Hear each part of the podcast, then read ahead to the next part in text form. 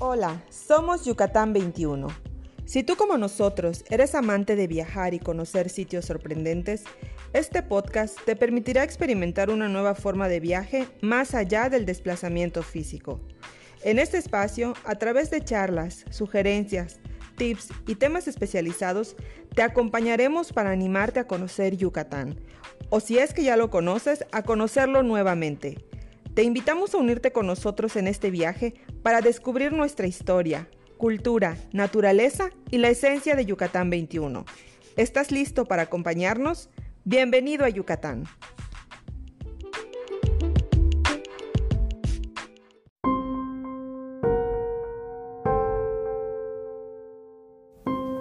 Hoy nos gustaría presentarles una leyenda alternativa de la creación del mundo maya que fue recuperada durante los trabajos de investigadores españoles en el sitio arqueológico de Oxquintoc, Yucatán, entre los años 1985 y 1991.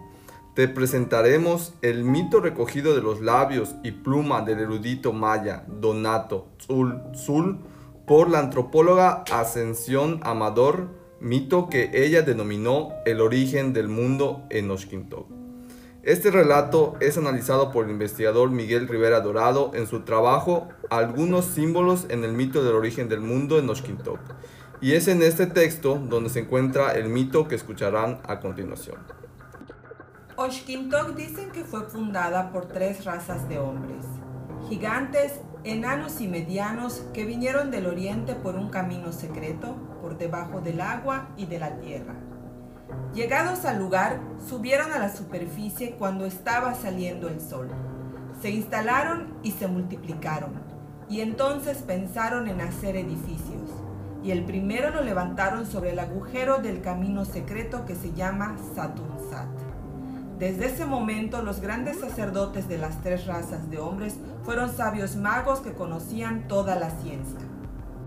Pronto empezaron a adorar a uno de los sacerdotes que regía y encabezaba al pueblo.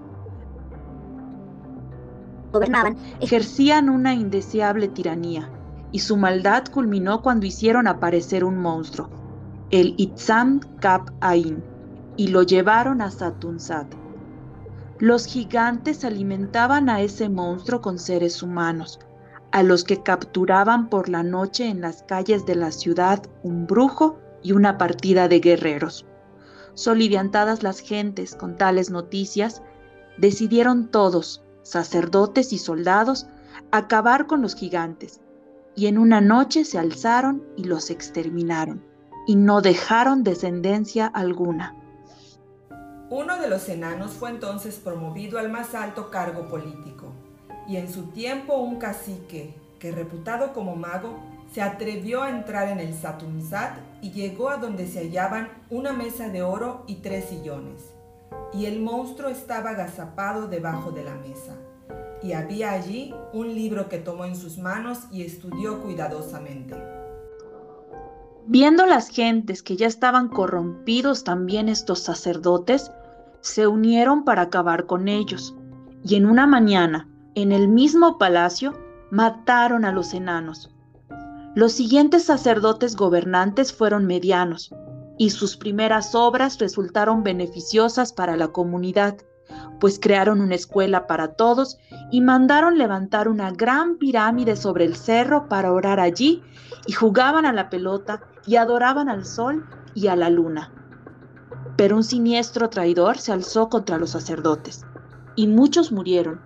Y con las agitaciones sociales vino una época de calamidades naturales y de enfermedades. Solo un sacerdote muy anciano pudo aún aconsejar a los jóvenes que abandonaran la ciudad y poblaran en otros lugares, y muchos lo escucharon y huyeron. Entonces, en ese tiempo turbulento, un hombre muy humilde llamado Chamzim tuvo la idea de ir a la pirámide del cerro Enzil a curiosear, a ver el agujero por donde sale el aire. ¿Cuál no sería su sorpresa levantar la vista y comprobar que de la cima de la pirámide salían llamas, y al oír una voz que le combinaba a descalzarse para pisar la tierra sagrada de los dioses?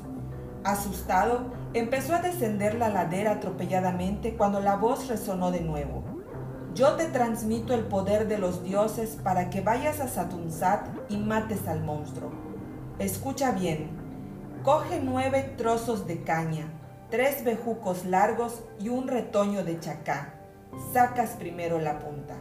Y guarda silencio, porque si hablas a alguien de esto, morirás. Al amanecer, el hombre humilde se dirigió a Satunsat muy seguro de sí mismo. Entró solo, con el poder de ver en la oscuridad, y cuando miró sus ropas, estaban llenas de osamentas. Llegó a la orilla de una corriente de agua que atravesaba el camino, donde había toda clase de serpientes a las que ahuyentaba azotándolas con los bejucos, y vio a un lado otra boca de la gruta, igual que las fauces abiertas del Itzam, y estaba blanco, y en un círculo de llamas al fondo había una mesa, tres sillones de oro pulido y tres libros de las ciencias ocultas de los tres magos. Debajo de la mesa estaba enroscado el Itzam, y el monstruo salió enfurecido a hacer frente al intruso, abriendo las mandíbulas como para tragárselo. Entonces el hombre le echó las flores en la garganta e inmediatamente clavó su lanza en el cuello del dragón que cayó muerto. Tsim recogió después los tres libros y convirtió en piedra al monstruo, la mesa y los sillones. Y al salir de Satunsat, tapó el acceso para que nadie corriera peligro aventurándose en los oscuros pasadizos. Así es el relato del origen del género humano en la ciudad maya de Oshkintok. Les invitamos a leer el texto Algunos símbolos en el mito del origen del mundo en Oshkintok del investigador Miguel Rivera Dorado, en el cual explica cómo el mito refleja la tradición mesoamericana de las distintas etapas o edades por las que ha pasado la creación del mundo. Gracias por escucharnos. Soy Pedro y me acompañaron en la lectura Angie y Alma. Hasta la próxima.